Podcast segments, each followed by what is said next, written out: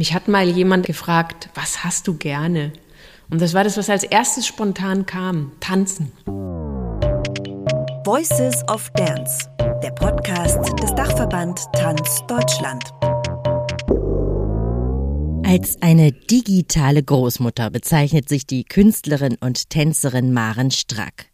Wie sie in der Corona-Zeit zu einer Instagrammerin geworden ist, darüber habe ich mit ihr gesprochen. Vor dem Lockdown hatte sie noch nicht einmal ein Smartphone. Jetzt hat sie einen Channel und produziert ein Minuten Künstlerinnenvideos. Ihren Performances sieht man an, dass sie einmal Flamenco getanzt hat. Für viele Tanzschaffende und KünstlerInnen ist und war die Corona-Krise eine existenzielle Erfahrung. Aufführungen, Performances, Ausstellungen, alles abgesagt. Da war erstmal nichts. Seit dem Sommer 2020 unterstützt der Dachverband Tanz Deutschland die Szene mit dem Förderprogramm Distanzen und vergibt Stipendien an Tanzschaffende, an TänzerInnen, ChoreografInnen, TanzpädagogInnen, an alle, die vom und mit dem Tanz leben. Über 2000 Tanzschaffende haben die Förderung bekommen. Meine Kollegin Elisabeth Nehring und ich, Vanessa Löwel, haben einige von ihnen getroffen. In diesem Podcast vom Dachverband Tanz Deutschland erzählen sie ihre Geschichten. Jetzt hört ihr das Interview mit Maren Strack. Mit ihr habe ich über Langsamkeit gesprochen und darüber, wie sie in der Corona-Zeit schneller geworden ist. Ich bin gar keine Tänzer, keine gelernte Tänzerin. Was mich interessiert, ist Bewegung und zwar Bewegung nicht nur von mir, sondern von Material dass ich installativ verwende, also dass ich so zusammensetze, dass ich mit dem Material tanzen kann. Ich tanze mit Material und ich bin dann quasi auch Material. Also stell dich kurz einmal vor, wer bist du? Ich sage immer, ich bin Performance-Künstlerin, denn ich habe ursprünglich bildende Kunst studiert und sehe auch die Performance, die ich mache, sehr aus diesem bildenden Kunstzusammenhang. Allerdings ist für mich, wie ich vorhin schon gesagt habe, die Bewegung sehr wichtig alle meine Kunst bewegt sich. Egal ob es Installation ist oder eben Performance, bewegt sich natürlich sowieso. Und ich bewege mich immer mit meinen Installationen und mit dem Material. Aber eine dritte Sache ist für mich ganz wichtig und zwar ist es die Musik und der Klang. Ich choreografiere nicht wirklich, obwohl ich Choreografien mache, aber eigentlich komponiere ich. Das heißt, wenn ich meinen Tanz nicht hören kann, also wenn da nicht irgendwelche Schritte, Schuhe, Materialien, Klingen, zum Beispiel quietschen, zerbrechen, zerschellen, mehr fällt mir jetzt gerade nicht ein, aber wenn das nicht klingt, dann kann ich mit der Bewegung nichts anfangen.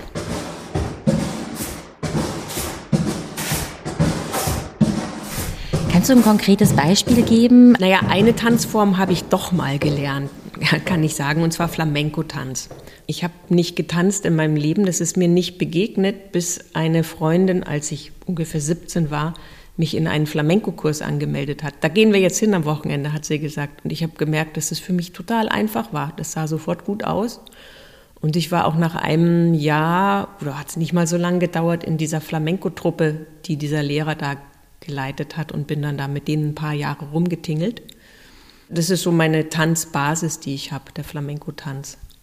Und Flamenco hat jetzt den Zapateado, also die Füße, die Schuhe, die man hört und die Kastagnetten. Ich habe die erste Performance, die ich entwickelt habe, immer noch meine Lieblingsperformance. Da tanze ich auf einem Üdongstein mit Spikes unter den Schuhen. Und das ist ein sehr rhythmischer Tanz, der so ein Schaben, ein Brechen des Steins, auch teilweise je nachdem, wo der Ütungsstein liegt, also wenn er auf einem hohlen Untergrund liegt, auch einen tiefen bassigen Sound macht. Also das ist eine richtige Percussion-Performance.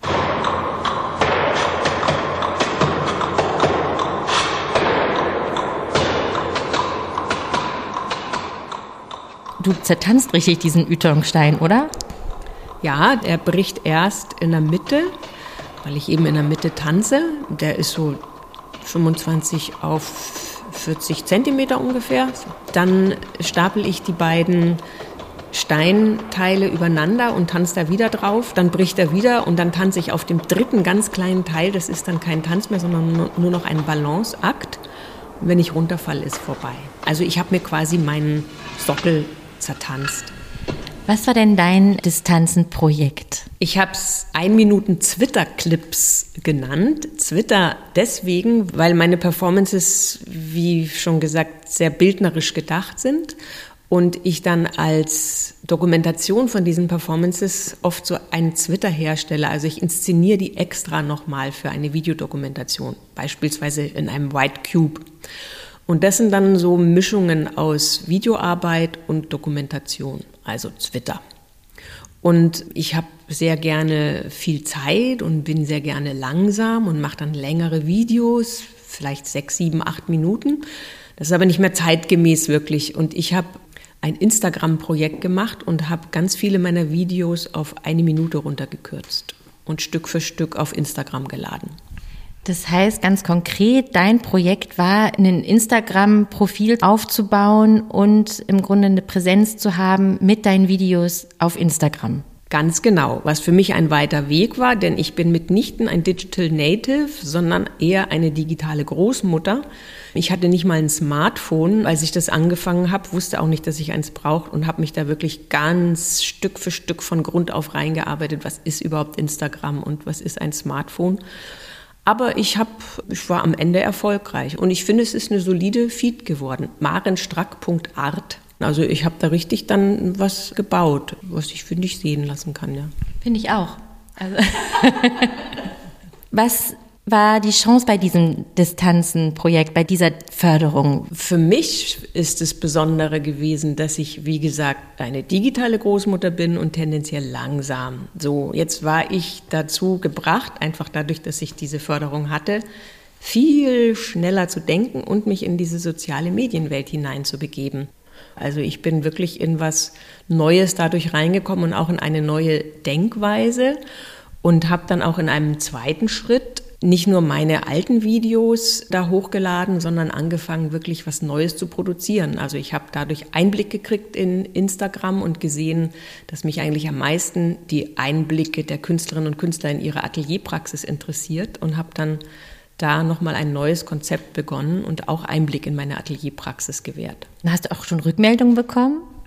Ja, viel Rückmeldung. Also gerade über Einblick in die Atelierpraxis. Ich habe oft sehr komplizierte Aufbauten in meinen Performances oder technische Funktionsweisen mit Magneten äh, und komplizierten Schaltungen. Die habe ich dann erklärt und habe auch gerade von Kolleginnen und Kollegen viel Rückmeldung gekriegt, ähm, dass sie endlich verstehen, wie das geht oder, oder dass sie, also es hat die Leute interessiert. Wenn man so eine Förderung bekommt, ist das ja auch ein Stück weit eine Herausforderung, weil dann muss man das ja auch irgendwie erfüllen und sich ranmachen. Hattest du auch so Krisenmomente? Ja, natürlich. Die eine Krise habe ich schon formuliert. Jetzt habe ich hier ein Stipendium, will was anfangen und ich brauche ein Smartphone. Auweih, ich wollte nie eins haben. Also da habe ich immer wieder Krisen und frage mich, was soll ich in der sozialen Medienwelt? Aber die Vorteile sind auch sehr groß. Ich habe konkret drei Arbeitsangebote gekriegt. Also eine Performance, die jetzt tatsächlich in Hamburg stattfinden wird, in der Elbphilharmonie. Eine, die potenziell in Portugal stattfinden wird und eine potenzielle Ausstellung. Das ist noch nicht alles durch, aber finde ich sehr viel. Ich war total zufrieden jetzt mit dem Ganzen. Wie hat dich diese Zeit, vielleicht auch diese Corona-Zeit und diese Zeit der Förderung verändert? Ich habe sehr gerne viel Zeit und bin gerne langsam. Und das hat die Corona-Zeit ja auch mit sich gebracht. Andererseits bin ich eben ja in diese digitale Medienwelt eingestiegen und das hat mir viel Schnelligkeit auch gebracht, schneller zu denken, schneller meine Videos zu schneiden, schneller die Sachen rauszubringen. Das ist eine große Veränderung für mich gewesen. Und jetzt mit dem zweiten, ich habe die ja nochmal gekriegt, die Distanz-Solo-Förderung, tatsächlich Zwischenergebnisse zu dokumentieren, die ich dann auch auf Instagram hochlade. Das war für mich auch neu. Das ist mir sonst immer unter den Tisch gefallen. Und zu sehen zum Beispiel, ah, mit diesem schwarzen Probenkostüm am Anfang war, sah das eigentlich auch sehr gut aus und so weiter.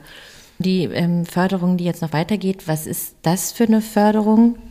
Ja, jetzt arbeite ich an einem Lifehack-Art-Projekt.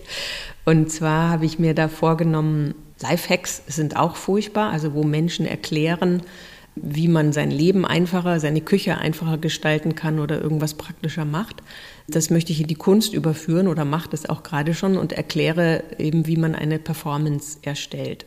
Ich habe mich da so ein bisschen aufs Glatteis begeben, weil ich gemerkt habe, wenn ich jetzt länger in die Kamera reinrede, finde ich das qualitativ auch nicht so viel besser als diese Live-Hacks. Habe es aber dann wieder auf ein bisschen eine kürzere äh, Form reduziert und weniger gesprochen und mich mehr darauf konzentriert, richtig gute Titel dazu zu finden. Und es erklärt auch, wie ich eine Performance entwickle. Das heißt, jetzt lohnt sich's richtig, marenstrack.a zu abonnieren, weil jetzt kommt richtig viel in den nächsten Wochen.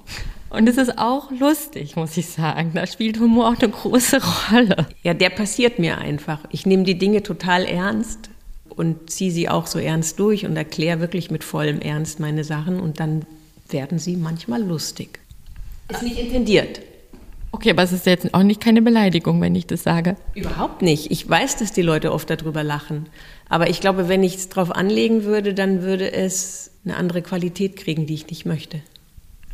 Mit der Zeit jetzt im Rücken, wo geht es jetzt für dich hin? Ich finde, man kann kaum mehr in die Zukunft gucken, weil alles so schnell geworden ist. Ich glaube, man kann nur sich selber gut und in seiner Mitte aufstellen und gucken, dass man einen guten Raum für sich hat. Meine ich auch übertragen, also wo es still ist. Und dann gucken, was kommt. Das Interview mit Maren Strack habe ich auf dem Distanzen-Festival im Juli 2022 in Berlin geführt.